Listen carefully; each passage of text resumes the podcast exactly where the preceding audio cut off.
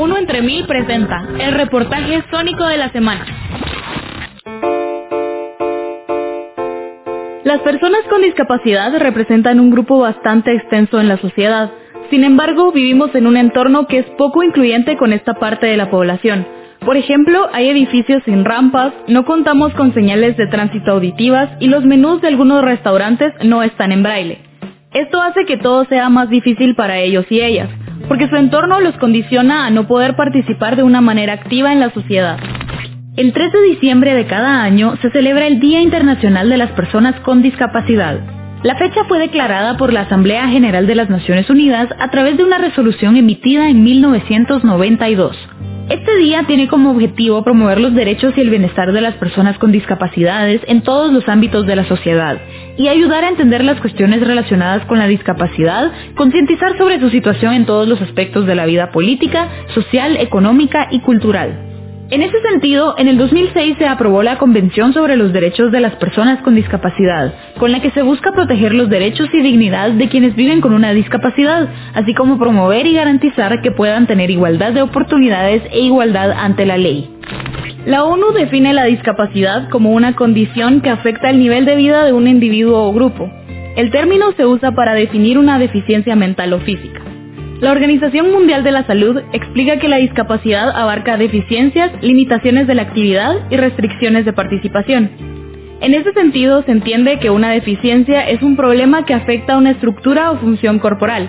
Una limitación se refiere a la dificultad para ejecutar acciones o tareas y una restricción de participación se refiere a problemas para participar en situaciones vitales.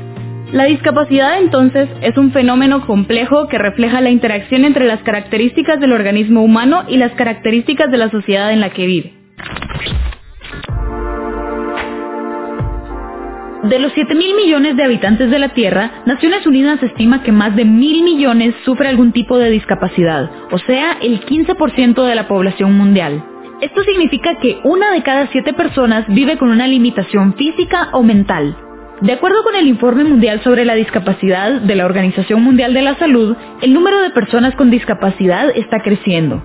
Esto se debe al envejecimiento de la población y al incremento global de problemas crónicos de salud que pueden derivar en una discapacidad, como la diabetes y las enfermedades cardiovasculares.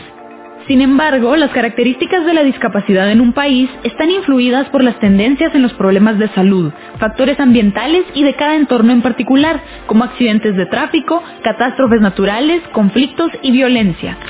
Existen diferentes formas de discapacidad y se pueden clasificar según su grado y la necesidad que le puede generar a la persona que la padece. En términos generales, existen cuatro grandes tipos de discapacidad. Física, sensorial, intelectual y psíquica. Una discapacidad física o motora se refiere a la que ocurre cuando falta o queda muy poco de una parte del cuerpo y hace más difícil que la persona pueda movilizarse. La discapacidad sensorial está relacionada con la capacidad visual, auditiva o de habla de una persona y dificulta su facultad de comunicarse o utilizar el lenguaje. Las limitaciones en las habilidades cotidianas y en el proceso de aprendizaje se clasifican como una discapacidad intelectual y puede dificultar que una persona pueda insertarse a un sistema educativo tradicional. La discapacidad psíquica se refiere a los trastornos que dificultan la capacidad de adaptación de una persona en su entorno y suele incluir condiciones como parálisis cerebral y padecimientos mentales como el autismo y la esquizofrenia. La discapacidad puede tener diferentes causas y puede adquirirse o ser una condición de nacimiento. En Guatemala, de acuerdo con el Instituto Nacional de Estadística, el 27% de las personas con discapacidad la padece por causas congénitas, el 34% la tiene derivada de una enfermedad y el 29% restante la adquiere por accidentes de tránsito o en el trabajo, o por recibir el impacto de una bala perdida. Del total de personas con discapacidad en Guatemala, el 78% no recibe atención especializada por causas como la falta de recursos económicos, el desconocimiento de que existen servicios de rehabilitación o bien que estos no tienen cobertura en su localidad. La Oficina del Alto Comisionado de Derechos Humanos plantea la discapacidad como la interacción entre una circunstancia personal de un individuo, por ejemplo el hecho de encontrarse en una silla de ruedas, y factores del entorno como los edificios inaccesibles que dan lugar conjuntamente a la discapacidad y afectan a la participación de ese individuo en la sociedad.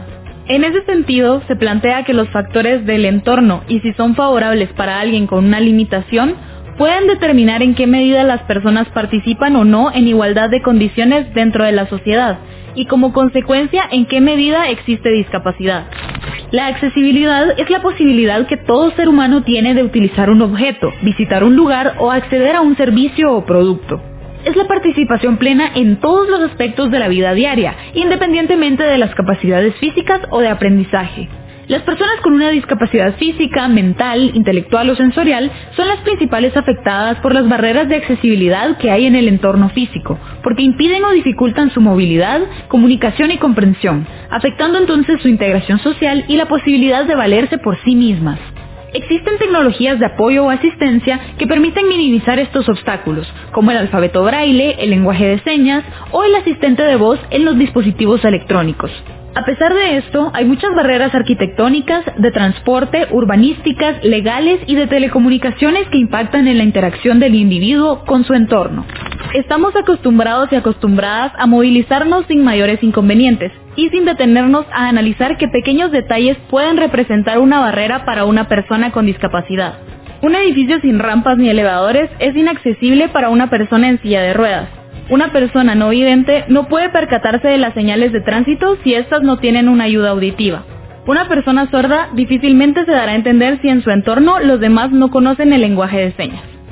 En uno entre mil recolectamos las voces de personas con discapacidad, que nos cuentan su experiencia respecto a la accesibilidad en la ciudad de Guatemala. Muy buenos días, mi nombre es Gabriel Escobar, actualmente presidente de la Asociación de Personas Ciegas para la Cultura y el Deporte generarse una sociedad inclusiva, eh, que nuestros espacios físicos tengan mayor accesibilidad y sean cómodos para todas las personas, sin distinción de condición, de discapacidad. Esto también es para que las mujeres, niñas y niños también puedan tener un camino más práctico en cualquier espacio en el cual se desenvuelven. Y por el otro lado, los libros, la información, las obras literarias, todo lo que sea, me llamo Gustavo Muñoz y soy una persona con discapacidad física. Tengo una amputación por arriba de la rodilla, uso prótesis para caminar y a veces uso muletas cuando tengo problemas con la prótesis. En la ciudad de Guatemala la accesibilidad es totalmente nula, diría yo. Son muy pocas las rampas, son muy poco el transporte que es accesible para las personas con discapacidad. No hay pasamanos en las gradas o escaleras de muchos edificios que son públicos y que deberían ser accesibles. Hay pocas rampas que no tienen las medidas adecuadas, por lo que se tornan sumamente peligrosas, puesto que se puede uno resbalar al no tener las medidas adecuadas o en el caso de compañeras y compañeros usuarios de silla de ruedas, les dificulta o pueden caerse también igualmente. Espacio es el transporte urbano y extraurbano, que no tiene suficientes espacios internos para poder eh, ir cómodo, más cuando uno usa una prótesis, en este caso, menos puede tener accesibilidad una persona usuaria de silla de ruedas. No del todo reúne las condiciones necesarias para poder decir que pues es sumamente accesible. El Transmetro eh, tiene problemas para entrar y para salir en el caso de que a veces el bus queda muy separado del andén, ¿verdad? Y eso se torna peligroso tanto para una persona no vidente para una persona amputada o para una persona que tiene limitaciones de otro tipo. Las personas con discapacidad suelen tener menos oportunidades económicas, tasas de pobreza más altas y acceso precario a la educación. Esto se debe principalmente a la falta de servicios que les puedan facilitar la vida y a que suelen tener menos recursos para defender sus derechos. A estas barreras se suma la discriminación social y la falta de legislaciones adecuadas para proteger a las personas con discapacidad. Existen además muchos términos despectivos o que no son adecuados para referirse a una persona con discapacidad y que refuerzan estereotipos y estigmas. Nunca debemos referirnos a ellos con términos como inválido o minusválido.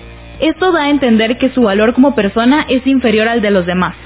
Otro término incorrecto es enfermo o paciente. Esto tiene una connotación diferente. Una discapacidad es una condición con la que las personas viven, no una enfermedad curable. Muchas veces mencionamos el concepto de persona normal para referirnos a alguien que no tiene limitaciones físicas o mentales, pero esa normalidad es relativa. ¿Por qué alguien con una discapacidad sería anormal? Lo correcto entonces es referirnos a una persona sin discapacidad.